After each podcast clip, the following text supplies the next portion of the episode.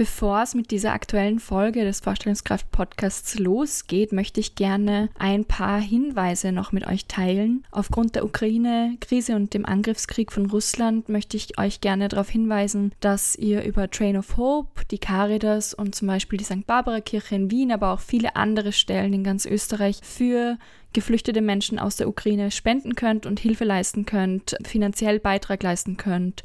Genau, ich möchte euch auch darauf hinweisen, dass es einige Leute gibt, die auf Instagram auch sehr viel Aufklärungsarbeit dazu leisten, zum Beispiel Emina von Real Talk with Emina oder Serin to Go. Schaut da vielleicht mal vorbei, ja, um sozusagen auf dem Laufenden zu bleiben. Genau, das wollte ich ganz zu Beginn noch sagen, bevor es mit dieser neuen Folge losgeht.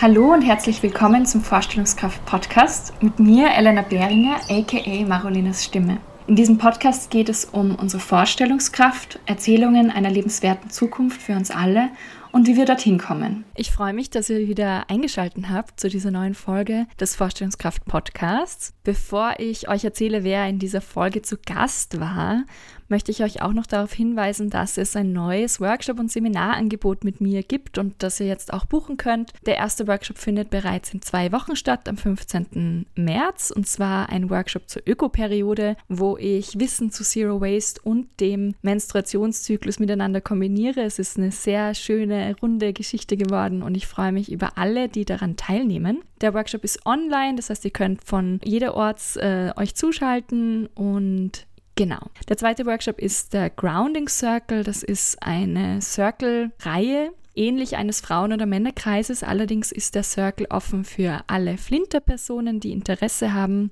und da geht es vor allem darum, einen Raum zu kreieren, wo wir einfach da sein dürfen mit unseren Emotionen, mit dem, wie wir sind, was wir gerade brauchen. Und wir werden durch unterschiedlichste Übungen, Meditation, Tanz, äh, Tönen, Massagen, gegenseitige Berührung oder auch einfach Gesprächsrunden miteinander in Kontakt treten. Und das dritte ist das Changemaker Retreat. Das findet im Juli diesen Jahres statt mit den Zukunftsalchemisten gemeinsam und weiteren vier TrainerInnen kennen und ich freue mich schon sehr auf dieses außergewöhnliche Retreat. Mehr zu diesen ganzen Veranstaltungen findet ihr in den Notizen und auf meiner Website.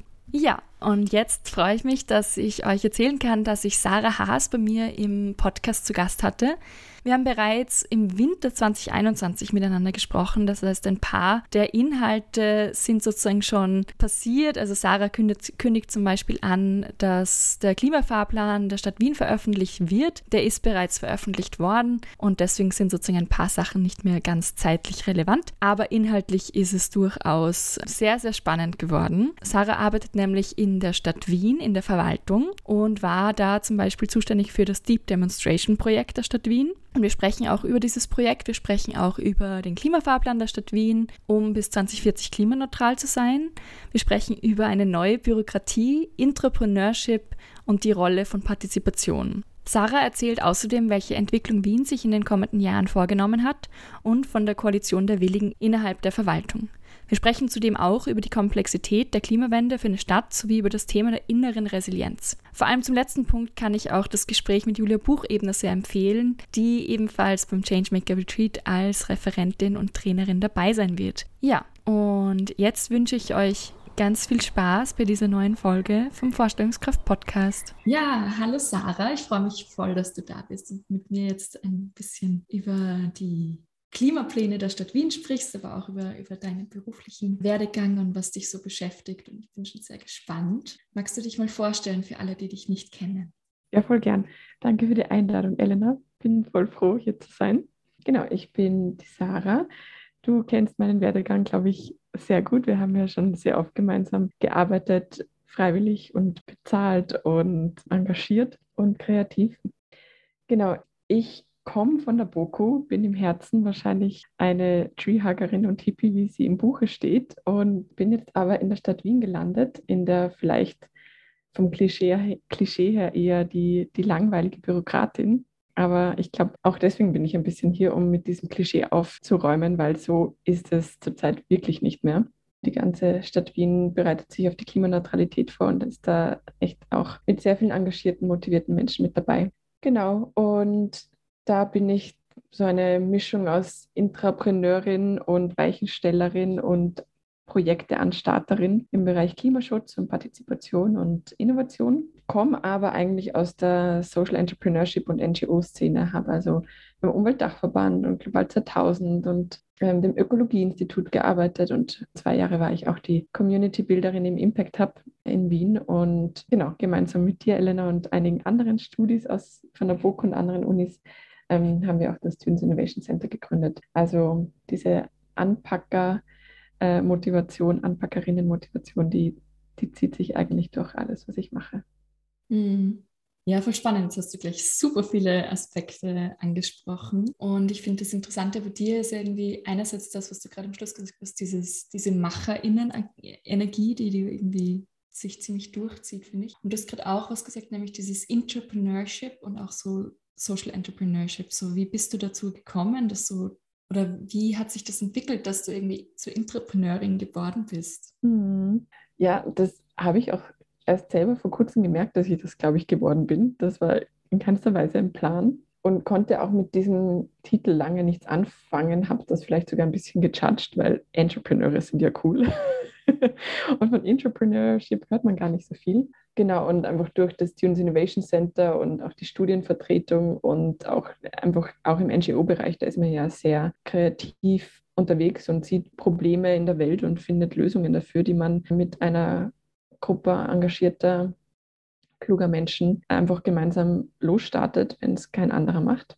Genau, und, und das hat mich immer total begeistert. Ich hatte immer das Gefühl, dass irgendwie alle ziehen an einem Strang, haben ähnliche Visionen und, und begeistern sich gegenseitig und dann, dann schaffen wir das. Und das tat mir auch immer voll gut und gleichzeitig hatte ich dann auch bald mal das Gefühl, dass das halt eben eine Pionierszene oder eine Nischenszene ist und auch wenn da sehr viel um Impact geht und da auch wirklich sehr viel Gutes passiert, hat mich dann immer mehr gereizt, auf so systemische Hebel zu schauen und dafür muss man halt, finde ich, ins System reingehen und das System von innen verändern. Und ich glaube, beide Ansätze sind extrem wichtig und je nach Lebensphase und Charaktereigenschaften, glaube ich, passt man auf die unterschiedlichen Zugänge. Genau, und bei mir hat sich nach viel Entrepreneurship-Zeit dann eher die Stadt gemeldet, also in, in meiner ähm, in meinen Wünschen und Visionen, dass ich, dass ich das Gefühl hatte, die Stadt ist genau eine Ebene, wo man den Impact, den man umsetzt, sieht und gleichzeitig trotzdem zwei Millionen Menschen, so wie in der Stadt Wien halt jetzt, erreichen kann. Und mit so diesem AnpackerInnen-Mindset in der Stadt zu landen, da, da ist man dann von selbst eine Entrepreneurin. Und das äh, Entrepreneurship ist ja nicht nur in Verwaltungen oder so, sondern das ist allgemein in größeren Organisationen, die man von innen heraus ändern will. Und da gibt es ganz, ganz viele Menschen. Und ich glaube auch immer mehr von diesen wir kommen gerade in Entscheidungspositionen und Mitgestaltungspositionen. Und das, das spürt man, finde ich, auch gerade irgendwie auf der ganzen Welt, dass da gerade wirklich viel weitergeht. Hm. Ich glaube, was, was spannend sein könnte, ist ja auch so diese Erfahrung, die du sozusagen mitbringst, dann eben in die Stadt einzubringen, so eben als Entrepreneurin, als eben da vielleicht auch so eine Außenperspektive mit, mitbringen. Wie war das so für dich am Anfang, eben mit so einem anderen Hintergrund in dieses bürokratische System einzusteigen mhm. und zum, war das so, dass du da gleich gemerkt hast, okay, du kannst Dinge verändern oder bist du auch erstmal auf, auf Grenzen gestoßen? Mhm.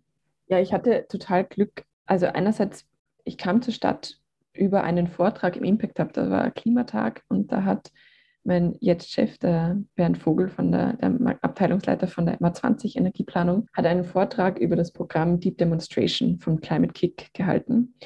Und das ist, da geht es halt wirklich um systemische Innovation und Klimaneutralität und das so schnell wie möglich zu erreichen. Und als er das erzählt hat, dachte ich mir, das hat ja wohl Fridays for Future geschrieben, so ambitioniert ist das.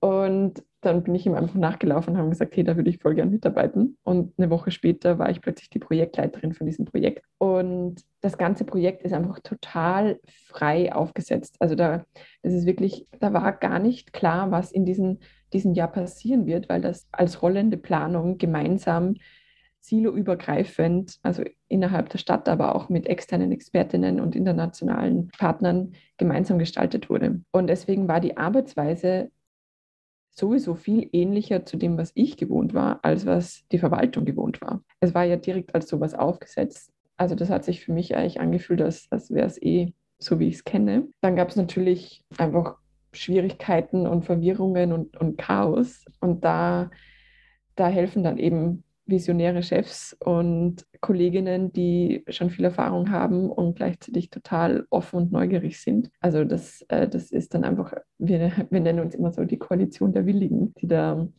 die da gemeinsam anpacken wollen und als Team funktioniert das dann ganz gut.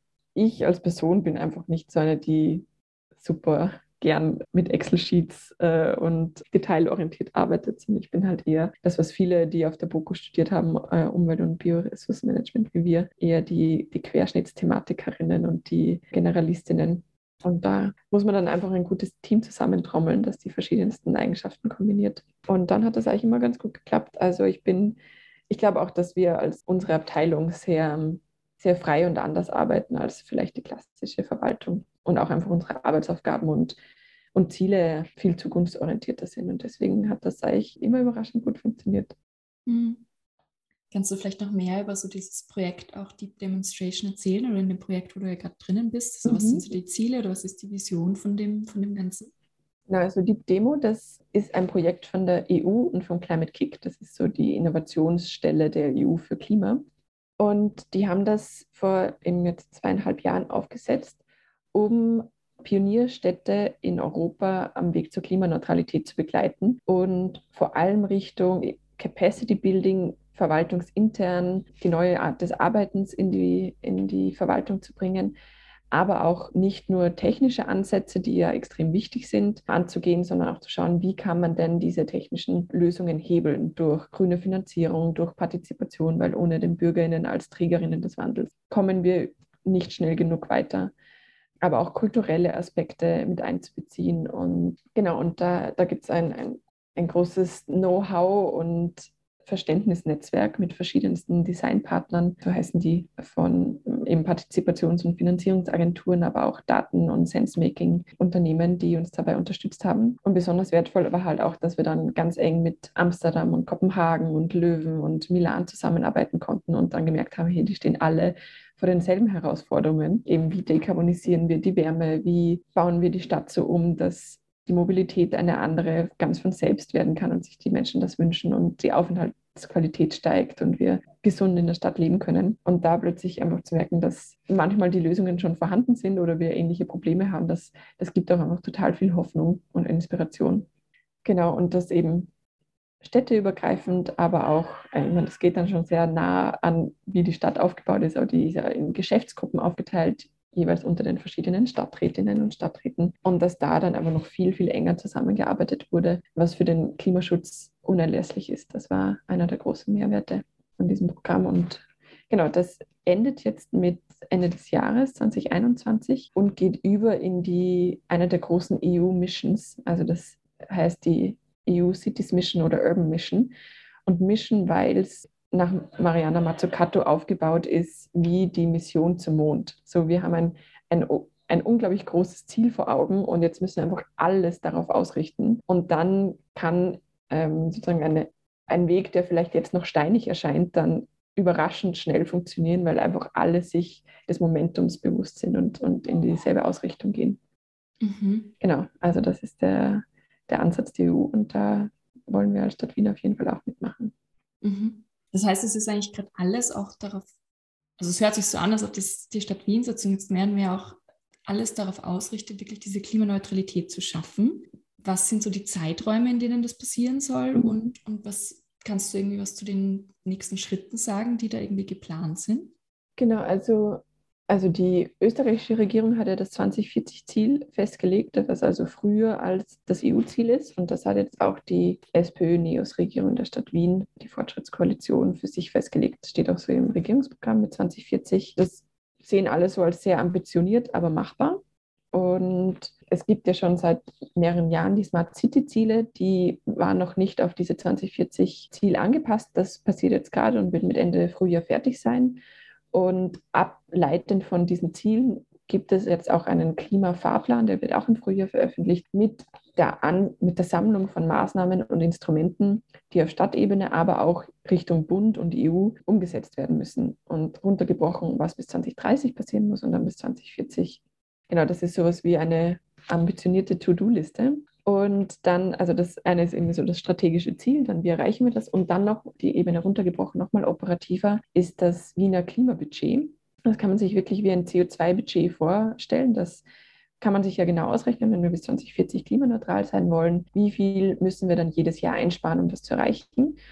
Und dann kann man sich auch genau ausrechnen, welche und wie viele Maßnahmen muss man umsetzen und welche kann man nicht umsetzen, um dieses Ziel zu erreichen. Also das sind so mal die, die Stellschrauben, die gerade eingesetzt werden, um das, um das zu ermöglichen. Und dann gibt es eben auch andere Projekte wie die Wiener Klimateams, wo es darum geht, dass die BürgerInnen Ideen einreichen können, was soll denn umgesetzt werden. Und dann auch eine BürgerInnen-Jury, die gelost wird, auswählt, was sind denn die wirklich wirkungsvollen und sozial gerechten und Klimawandelanpassungs- und Klimaschutzprojekte. Und die werden dann von der Stadt umgesetzt. Das heißt, auch die Entscheidungsmacht wird jetzt zumindest teilweise an die BürgerInnen weitergegeben, weil wir uns sicher sind, dass da ganz viel Kreativität und Mut vorhanden ist. Und wir auch die die Selbstermächtigung fördern wollen, weil wenn man das, die Stadt als Serviceagentur sieht, dann, dann wird sich das auch nicht ausgehen. Und wenn wir erkennen, dass wir alle unseren Beitrag leisten können und wir da auch einfach einen Budget und einen fruchtbaren Boden zur Verfügung stellen können, dann ist das, ist das sicher mal ein erster Schritt. Ähm, das machen wir jetzt mal in drei Bezirken 2022 und das wollen wir dann auf die ganze Stadt ausrollen.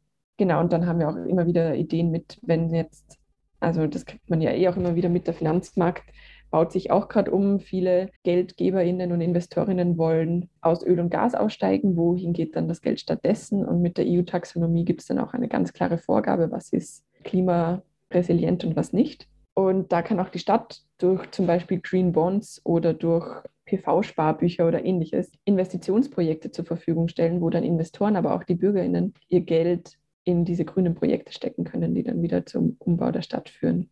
Also es geht wirklich darum, diese Maßnahmen schnellstens möglich umzusetzen, weil die Dringlichkeit ist uns, glaube ich, jetzt allen schon bewusst. Und da braucht es einfach größere, ja, größere Stellschrauben und vorgefertigte Wege, wo das dann in die Skalierung gehen kann.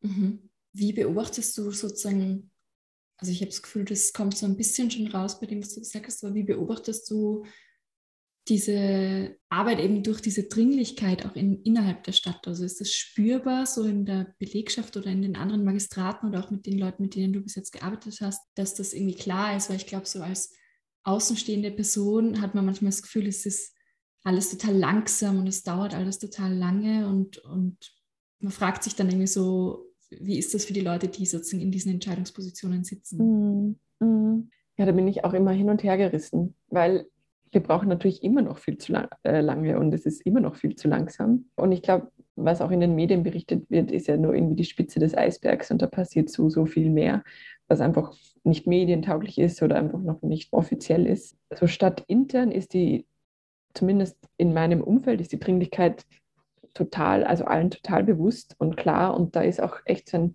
man spürt so diesen innerlichen Stress. Also da ist so viel da ist so viel auch innerlicher, intrinsischer Druck und, und Stress dabei, dass das gefühlt alle überarbeitet sind und wir echt viel, viel mehr Leute bräuchten, die da anpacken. Und das wird jetzt auch, also jetzt gab es auch gerade wieder einige Stellenausschreibungen nur für Klimathemen und vielleicht ist das auch gehört mit den Wiener Stadtwerken, die ja sich auch bewusst sind, dass ein Drittel der, Be äh, der Belegschaft in Pension gehen wird in den nächsten zehn Jahren. Und jetzt werden die nächsten 3000 Klimapionierinnen gesucht. Also die, die Green Jobs, die werden auch von der Stadt Wien geschaffen und es braucht auf jeden Fall mehr Leute, die da anpacken.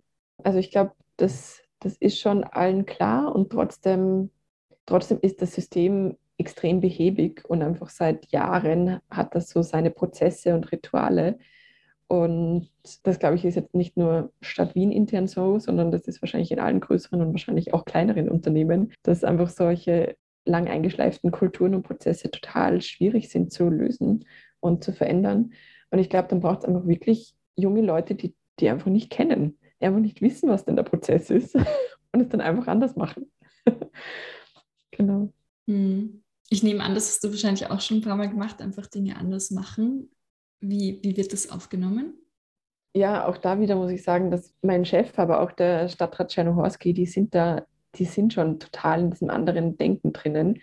Und die halten da den, den jungen Mitarbeiterinnen total den Rücken frei oder irgendwie lassen sie so vorlaufen und, und, und schauen, dass, dass, der, dass der Weg gangbar wird. Das, glaube ich, ist eine ganz große Komponente, dass es, dass es erwünscht ist und, und man nicht zurückgehalten wird. Genau, und dann, dann ist es wirklich einfach so, dass, dass, dass ich auch immer wieder in, in, auch in Forschungsprojekten drin bin, wo auch einfach die Vorgabe ist, findet Wege, die Klimaneutralität zu beschleunigen. Und dann können wir uns einfach wirklich Konzepte überlegen, die wir dann Abteilungsleitung und Stadtrat pitchen und die sagen, hey, finden Sie gut, das machen wir. Also es ist wirklich, die, das Okay kommt zwar von oben, aber ich bin immer überraschter und begeisterter, wie viel Gestaltungsspielraum man auch in einfach in Mitarbeiter in den Positionen hat, weil da eigentlich die, die Kreativität voll fließen kann und man ganz viele Ideen auch von unten, also bottom-up einbringen kann. Mhm. Genau. Ja, und noch ein, ein Punkt vielleicht auch zur vorigen Frage mit, mit der Dringlichkeit, dass dass einfach der Druck aus der Bevölkerung und aus den zivilgesellschaftlichen Organisationen und Fridays for Future, aber auch System Change und Climate Change und, und verschiedene anderen Initiativen, Platz für Wien, der kommt schon voll an in der Stadt. Also das wird vielleicht nicht immer so postuliert, aber es gibt eigentlich keine Sitzung, wo nicht einer von diesen NGOs erwähnt wird mit, hey, wir müssen wirklich, wir müssen da wirklich uns ranhalten. Also das ist extrem wirkungsvoll und hat eine, eine ganz große Komponente, um um auch die, die Stadt weiter zu befeuern. Mhm. Kannst du noch äh, von Erfahrungen auch erzählen? Weil in diesem Deep Demonstration Projekt, so ich das verstanden habe, habt ihr ja eben auch ganz viel mit Partizipation gearbeitet und unterschiedlichste Organisationen und Menschen eingebunden. Wie, wie ist das so abgelaufen und was waren so die größten Ergebnisse dadurch oder was, was hat das vielleicht im Projekt auch verändert, dass ihr eben so viele andere Leute auch eingebunden habt? Oh ja, das waren echt ganz viele verschiedene Themen und Veranstaltungen, die wir da gemacht haben. Aber es ist halt, also unser Ansatz war eben dieses, wir haben die Weisheit nicht mit dem Löffel gefressen. Wir wissen vielleicht über die Regularien und was, was rechtlich zurzeit möglich ist und was vielleicht geändert gehört. Aber die Wünsche und die, die kreativen Ideen, die kommen aus der Zivilgesellschaft und aus den Unternehmen. Und dann haben wir halt zu den verschiedensten Themen einerseits Mobilität, aber auch eben Wärme- und Energiewende, kreislauffähiges Bauen, grüne Infrastruktur haben wir verschiedene Workshops abgehalten und da einfach von Startups über Forschungsinstitutionen und NGOs bis Großunternehmen verschiedenste VertreterInnen eingeladen und sie gefragt, ja, was wünscht ihr euch denn? Was wollt ihr umsetzen und wo stellen wir euch gerade noch Schwierigkeiten oder äh, Hindernisse in den Weg? Was müssen wir da ändern? Und dann ist auch immer klarer geworden, das soll halt nicht nur ein Workshop sein und dann irgendwie hört man wieder ein Jahr nichts voneinander, sondern vielleicht braucht das auch einen Ort, wo, wo solche Unterhaltungen regelmäßig geführt werden können und dann sich Konsortia zusammenfinden können, die dann erste Pilotprojekte umsetzen. Und das darf dann natürlich auch nicht bei den Pilotprojekten enden, sondern eben welche Regularien müssen wir dann anpassen, welche Finanzierung müssen wir zur Verfügung stellen oder welche Brücke müssen wir für Finanzierung bauen und wie kann das dann Kretzel für Kretzel skaliert werden. Und das ist jetzt zum Beispiel so ein Projekt, woran wir arbeiten, also echt diese, ein Klimazentrum, wo all die verschiedenen Stakeholder zusammenkommen, aufzubauen mit dem Urban Innovation Vienna, mit der Wien Energie, mit Impact Hub und Climate Kick. Also da sind verschiedenste Orchestrator, nennen die sich, die da zusammenkommen und sagen, es braucht so einen Ort, Genau, und, und das andere sind eben diese Wiener Klimateams, das aus dem Deep Demonstration Programm rauskam, wie die Bürgerinnen ähm, einbezogen werden können und ganz konkret ihre Projekte vorschlagen können.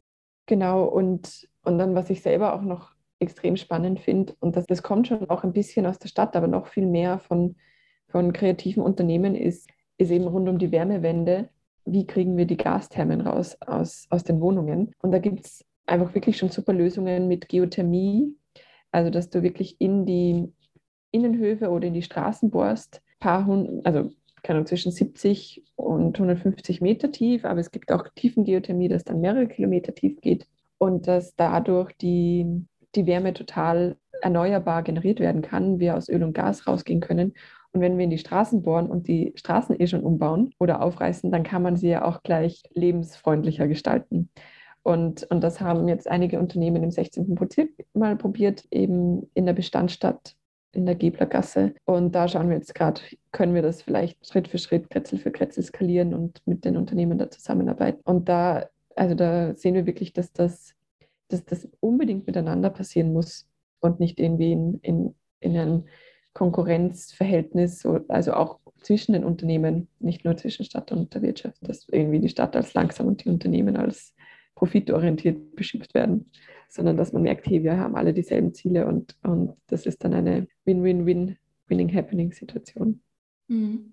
Also wie, wie kann man sich das sozusagen vorstellen? Also ich denke mir, weil wenn man jetzt zum Beispiel Gasthermen oder Öl und Gas sozusagen in der Stadt austauschen will, ist es ja ein Riesenprojekt. Mhm. Und das betrifft ja ganz, ganz viele Menschen. Wie geht das die Stadt Wien an?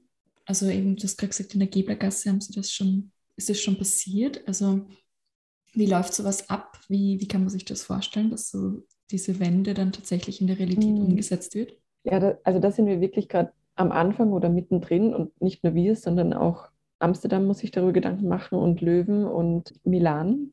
Und da haben wir auch immer wieder Meetings genau dazu, so wie kriegen wir das wirklich hin, weil die technischen Lösungen gibt es zwar, aber es heißt halt dann auch, dass du überall, wo die Wohnungen auch noch Gasküchen haben, musst du halt die Küche rausreißen, teilweise die Rohre wechseln. Wenn es mit Fußbodenheizung dann beheizt werden soll, dann musst du sogar den Boden rausreißen. Es gibt aber auch schon Niedrigtemperatur Heizkörper, also da gibt es verschiedenste Lösungen, aber trotzdem wird halt deine Wohnung mal für eine Weile beschlagnahmt und das Haus umgebaut und Baustellen. Wer will denn schon von irgendwie, dann ist es vielleicht beim eigenen Haus fertig und dann passiert es beim nächsten Haus. Also das muss auch total sinnvoll geplant werden, dass da echt immer so blockweise der Umbau stattfindet oder straßenweise. Am besten kombiniert mit, keine Ahnung, wenn vielleicht eh gerade die Wasserleitungen erneuert werden müssen, dass das ganz gut alles zusammenspielt. Also da braucht es total viel stadtplanerische Gedanken, dann energietechnische Gedanken, wie nämlich schon allein, wenn was ist, wenn jemand nicht zustimmt zu einem Tausch von den Gasthermen, dann,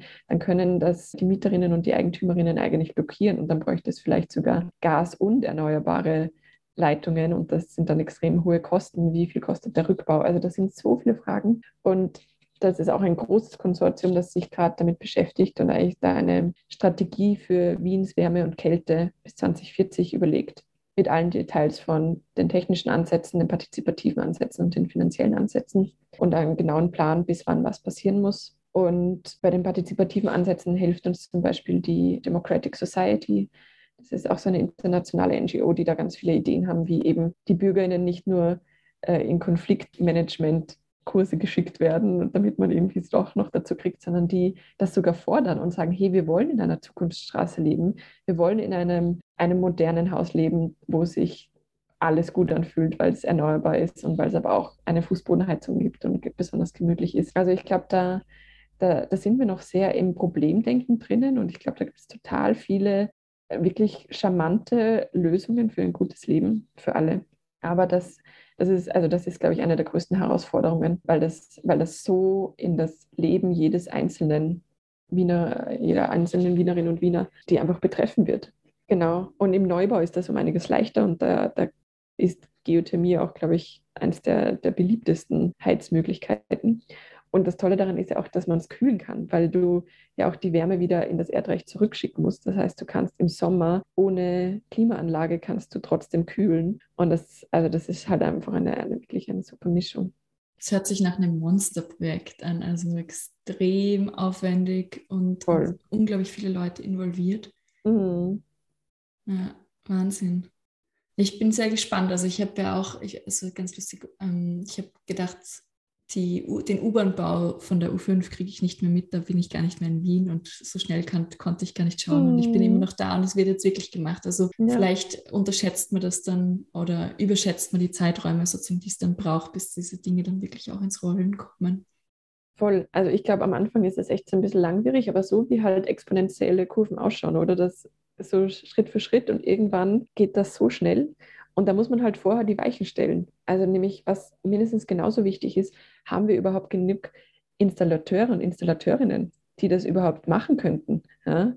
Also da, müß, da müssen ganz neue Teilaspekte der Lehre abgeändert und aktualisiert werden? Und gibt es überhaupt genug Lehrlinge, die sich dafür interessieren? Also da braucht, da muss man wirklich dann wieder in die Schulen gehen und da, da den Leuten das schmackhaft machen, dass das ein extrem wirkungsvoller und sinnvoller Job ist, weil sonst es, sind vielleicht die Regularien angepasst, aber wir haben keinen, der, der das bohren kann mhm. oder die Haustechnik installieren.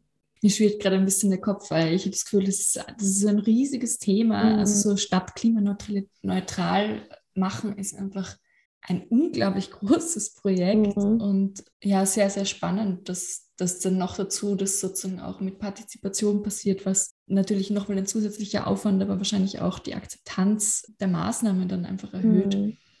Absolut, voll. Und das ist jetzt ja auch nur ein, also es ist natürlich ein sehr großer, also ich glaube, es sind circa 30 Prozent der CO2-Emissionen, die auf die, die Wärme Kälte und Kühlung in Wien verfallen. Ja, also das ist schon echt ein großer Happen. Aber eben die Mobilität ist genauso groß. Was ist mit der Industrie? Was ist dann aber auch wieder mit der grünen Infrastruktur und der Biodiversität? Und da ist einfach so viel zu bedenken. Also wie du sagst, mir schwirrt da auch immer noch der Kopf und es ist so komplex und gleichzeitig muss es gemeinsam gedacht werden.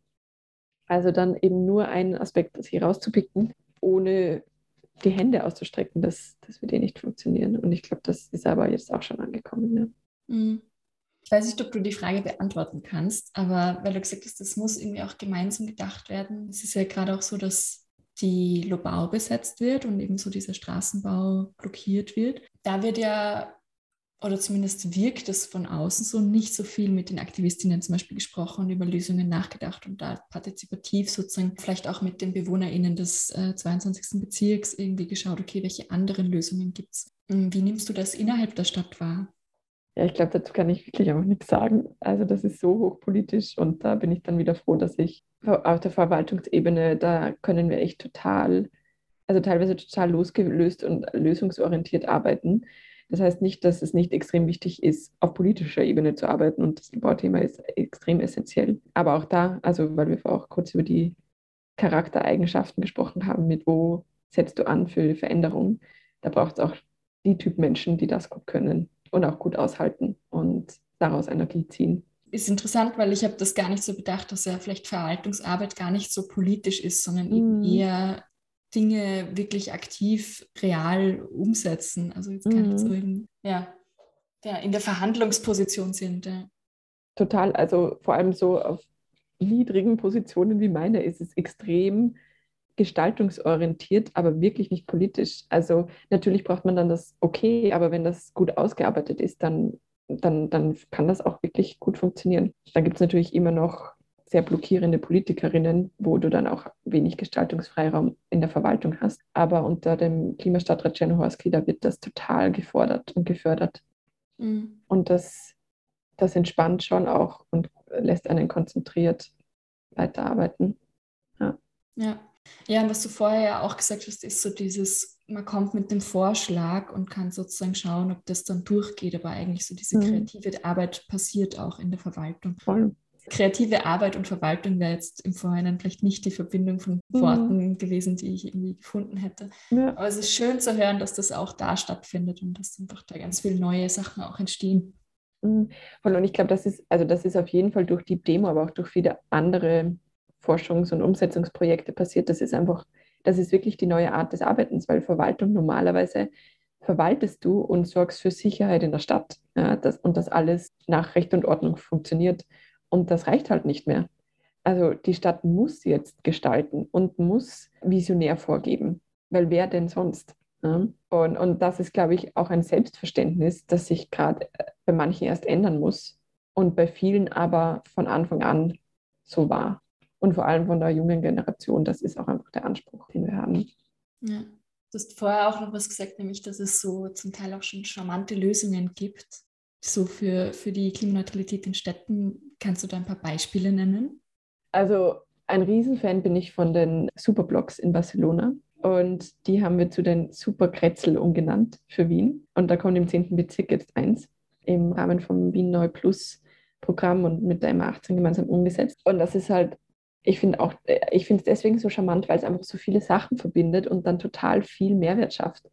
Weil da es ist halt meistens so ein Block, also ein 3x3 Häuserblock, wo keine Durchzugsstraßen mehr sind. Das heißt, nur Autos, die drinnen, also in diesem 3x3-Block, wo die Anrainerinnen wohnen, die dürfen noch reinfahren und Lieferwegen und Co. und Rettung und Feuerwehr und so natürlich. Aber sonst gibt es da keine Autos und dann ist das auch viel begrünt, viel Aufenthaltsraum und Parks und Vielleicht können dann Pop-up-Märkte dort entstehen und viel Kühlung auch mit Wasser und Spielereien und möglicherweise auch Kunst. Also da, da entsteht dann so viel Lebendigkeit auf den Straßen äh, und gleichzeitig jetzt das CO2-Reduktion und Kühlung und also da werden einfach so viele Aspekte wieder mitbedacht und wenn dann eh schon umgebaut wird, dann kann man ja eben vorher noch schnell die Geothermieanlagen einbauen. Also ich finde Superblocks ist einfach ein super Ansatz, um genau diese Komplexität, finde ich, also nicht zu reduzieren, aber einfach mitzudenken und eine eigentlich ziemlich simple Lösung dafür zu geben. Mhm. Und es erleichtert vielleicht auch die Planung, also wenn man sozusagen sich auf einen kleinen Bereich konzentriert und in diese lokalen Umsetzungen eben dann diese Vielfalt aber mitdenkt, dann mhm. hast du mhm. sozusagen wie so Puzzlesteine immer mehr, die dann gemeinsam eine große mhm. umgebaute Stadt bringen. Also ich finde auch die Superblocks von Barcelona sind nicht spannend. Und ich habe da immer auch so dieses romantische Bild von Kindern, die wieder auf der Straße spielen und irgendwie durch die Gegend laufen und halt auch, dass es sehr gemeinschaftsstiftend ist. Mhm. Genau, und voll der wichtige Aspekt. Also einfach diese, dieses Kretzelgefühl nochmal viel mehr aufleben lassen, weil man sich plötzlich wieder begegnen kann. Also ich finde auch, die, die Kretzeloasen sind so ein sehr punktueller Ansatz dafür, aber macht schon einen riesen Unterschied. Und irgendwie skalierte Kretzeloasen sind dann Superblocks und irgendwann schaut ganz Wien so aus. Ja. Voll. Wenn du so für dich persönlich in die Zukunft blickst oder dir überlegst, wie für dich eine lebenswerte und gerechte Welt ausschaut, was sind so Bilder, die für dich auftauchen? Mm, boah, eine große Frage. Aber ich finde, da kann man vom, vom Kleinsten ins Größte gehen. Das ist schwierig zu beschreiben. Aber ich finde, das Gemeinschaftliche ist mal da für mich total essentiell, weil ich glaube, das ist einfach auch ein Grundbedürfnis von uns Menschen. Und wenn man, wenn man dann plötzlich die Menschen aus seiner Straße kennt und, und dann im Haus gegenüber wegen Mehl und Milch fragen kann. Also ich glaube, das gibt es halt wirklich nicht und das wäre so schön oder es wieder einen Kretzelkreisler gebe und, und man alles in, in seinem Umfeld, also in, kann in, innerhalb von 15 Minuten zu Fuß erreichen kann und, und das zu Fuß gehen wieder Spaß macht und man eben, eben geschützt von Bäumen und an verspielten Kindern vorbeikommt. Das ist, also das ist irgendwie mal auf jeden Fall mal ein, ein schönes Bild. Und, und für mich gehört auch ganz viel Entschleunigung dazu. Ich glaube auch, dass diese, diese immer werdende Schnelligkeit, dass das auch und eben diese Wachstumsansprüche, dass, dass das, das sind halt so unterliegende Strömungen, die in den Klimawandel auch ganz stark einspielen. Und wenn wir Entschleunigung in der Stadt schaffen können, weil man plötzlich eben wieder gern spazieren geht und weil alles nahe ist und man dann plötzlich Zeit hat, für sich selbst zu kochen und dann vielleicht noch für die Kolleginnen und Kollegen in der Arbeit. Und wenn es dann einfach mal gut genug ist, was man macht als ein Unternehmen und dann auch nicht unbedingt weiter wachsen muss, weil es einfach schon reicht. Das sind irgendwie so, irgendwie so Aspekte, die mir zur Zeit in meinem Leben selbst auch gerade wichtig sind. Und das ist halt jetzt total, keine Ahnung, Kretzel und Wien fokussiert. Und dann kann man halt auf die anderen Ebenen noch total gehen. So, wie schaut es dann im Bund, in der EU aus? Wo, was ist dann mit der Klimagerechtigkeit? Wie schaut es im globalen Süden aus? Was ist mit dem Regenwald, von dem auch wir wieder profitieren und dann geht das ja ins Unendliche. Und ich finde es da, also das ist was, was mich dann immer wieder beruhigt, weil wenn ich da so weiterdenke, dann komme ich in so einen, so einen Überforderungskreislauf, wo ich dann, wenn ich mich da nicht früh genug raushole, total apathisch da liege und nicht mehr weiß, wo starte ich denn jetzt? Und meine Lösung, die ich da für mich gefunden habe, ist eben wieder so ein Vertrauen in die Community und in Schneeballeffekt und Netzwerke, dass ich kann dort am meisten ansetzen, wo ich die Kultur und die Sprache und die Umstände gut kenne. Und da gibt es ja an jedem Ort solche Menschen. Und wenn jeder dort ansetzt, wo man, wo man sich zum Beispiel zu Hause fühlt und sich dann aber mit den anderen sozusagen Macherinnen in den anderen Orten vernetzt und das Wissen austauscht, dann kann Transformation weltweit funktionieren. Dafür muss ich dann nicht nach Malawi reisen, weil ich das Gefühl habe, dass, dass dort gerade am meisten Impact nötig ist, sondern ich kann vertrauen, dass es dort ganz wunderbare Menschen gibt, die, die auch gerade an der Veränderung arbeiten. Und, und dieser, dieser Netzwerkgedanke, der berührt mich dann immer und dann, dann habe ich wieder viel mehr Energie und Freude und ja, Aktivismus-Ideen für einfach mein Vorort. Und, und dann ist es plötzlich wieder handhabbar. Und auch einfach zu merken, da sind so viele gerade dran. Und da Vertrauen zu haben, dass, dass wir das dann gemeinsam schaffen und man nicht verzweifeln muss, wenn es bei einem selber gerade lange dauert, weil jemand anderer hat vielleicht gerade einen weiteren Schritt geschaffen. Mhm. Das ermutigt und beruhigt mich auch oft dieser Gedanke, dass ich Mhm. fühle, aber es gibt einfach sehr viele Menschen, die in eine ähnliche Richtung arbeiten oder auch aus einem anderen Zugang. Also es kann ja auch Mhm. eine ganz andere Richtung sein, aber letztendlich arbeiten sehr, sehr viele Menschen an einer Transformation der Gesellschaft und der Welt. Also auch jetzt im Bereich Gesundheit oder Bildung, also das spielt ja alles da rein und das sollte auch nicht gegeneinander ausgespielt werden, was ja dann oft irgendwie mit keine Ahnung, Fördergeld oder sowas sich doch so anfühlt, als müsste man das machen, sondern dass, da, dass gut ausgebildete junge Frauen ein ganz essentieller Teil sind, um den Klimawandel zu reduzieren. Das sagt dann das Project Drawdown und das wäre vielleicht nicht das Erste, was man sich als Maßnahme überlegt hätte. Und also ich glaube, da nochmal noch mal tiefer in das systemische Denken einzutauchen, ist auf jeden Fall wertvoll. Mhm. Na, da könnten wir jetzt gleich noch eine Folge drüber machen, über systemisches Denken. Voll. Ja, sehr cool. Danke dir für deine Gedanken. Gibt es noch was, was du gerne sagen möchtest, was, was ich gar nicht gefragt habe oder was, was dir noch im Herzen liegt? Mm, Ja, vielleicht noch ein für mich gerade einfach selbst sehr wichtiger und irgendwie noch ein persönlicher Touch dazu. Also ich versuche auch gerade diese, diese Langsamkeit in mein Leben zu bringen.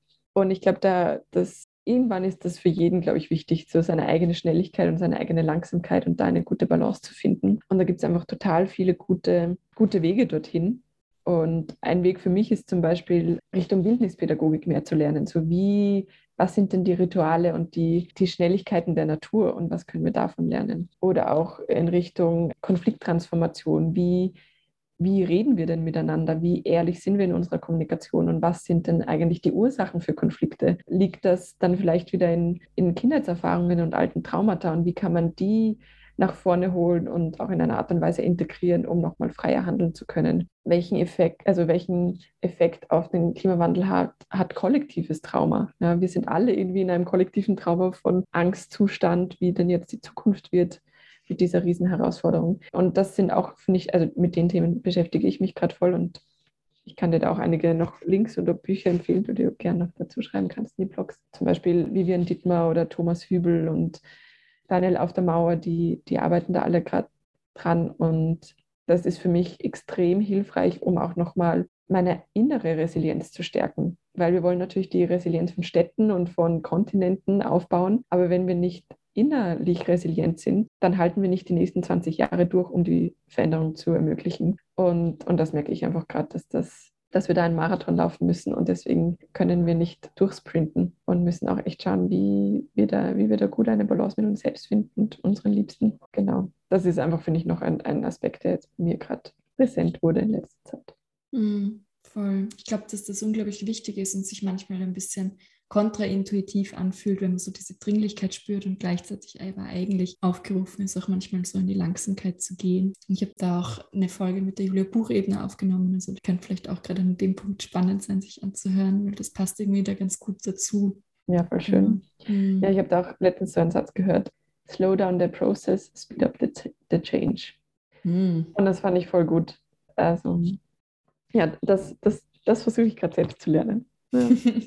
cool, super, danke dir. Wenn Leute mit dir in Kontakt treten wollen oder dich finden wollen, kontaktieren wollen, wie können sie das machen? Ja, ich, ich bin nicht so Social Media affin, also ich habe auch kein Instagram oder Facebook bin ich selten. Also am, am einfachsten ist es, glaube ich, über LinkedIn, Sarah Haas. Und am liebsten aber mit einer kurzen Nachricht, weil sonst weiß ich ja nicht, um was es geht und dann nehme ich die Anfragen meistens nicht an. Ich freue mich aber voll, von euch zu hören und vor allem auch, wenn ihr interessiert seid, euch in der Stadtverwaltung einzubringen. Also wie gesagt, gibt es da jetzt immer wieder Jobausschreibungen auch in, der, in den Wiener Stadtwerken und da brauchen wir ambitionierte Menschen, die, die was beitragen wollen und am liebsten so divers wie möglich. Also lasst euch nicht abschrecken von den Klischees. Voll. Ja, dann hoffen wir, dass sich ganz viele Leute bewerben bei euch und die, was die Koalition der Willigen erweitern. Genau, vielleicht brauchen wir da bald mal einen neuen Namen. Klimapionierinnen finde ich eh super. Ja. Ja. ja, und Elena, danke dir. Danke dir für die Einladung und die schöne Moderation. Gerne. Danke, dass du da warst. Hm, und gern. Ich freue mich sehr, dass ihr bis hierher zugehört habt. Wie schon erwähnt, findet ihr alle Links zur Folge und weiterführende Infos in den Notizen bzw. den sogenannten Show Notes. Ich freue mich, wenn ihr den Podcast abonniert, auf iTunes eine Bewertung hinterlasst und meinem Instagram-Kanal at Vorstellungskraft-Podcast folgt. Dort könnt ihr auch Kommentare zu den Folgen hinterlassen und eure Eindrücke und Gedanken teilen oder mir auch einfach eine Nachricht schicken, denn ich freue mich auch immer sehr, wenn ich etwas von euch höre. Ihr könnt den Podcast auch noch zusätzlich finanziell unterstützen und diesen so langfristig ermöglichen. Dafür könnt ihr auf die Plattform Buy Me a Coffee gehen unter dem Link www.buymeacoffee.com slash Marolinas Stimme und dort einen beliebigen Betrag für die Produktion des Podcasts beitragen. Den Link dazu und auch den Link zu meiner Website findet ihr ebenfalls in den Notizen. Vielen Dank fürs Zuhören und bis zum nächsten Mal.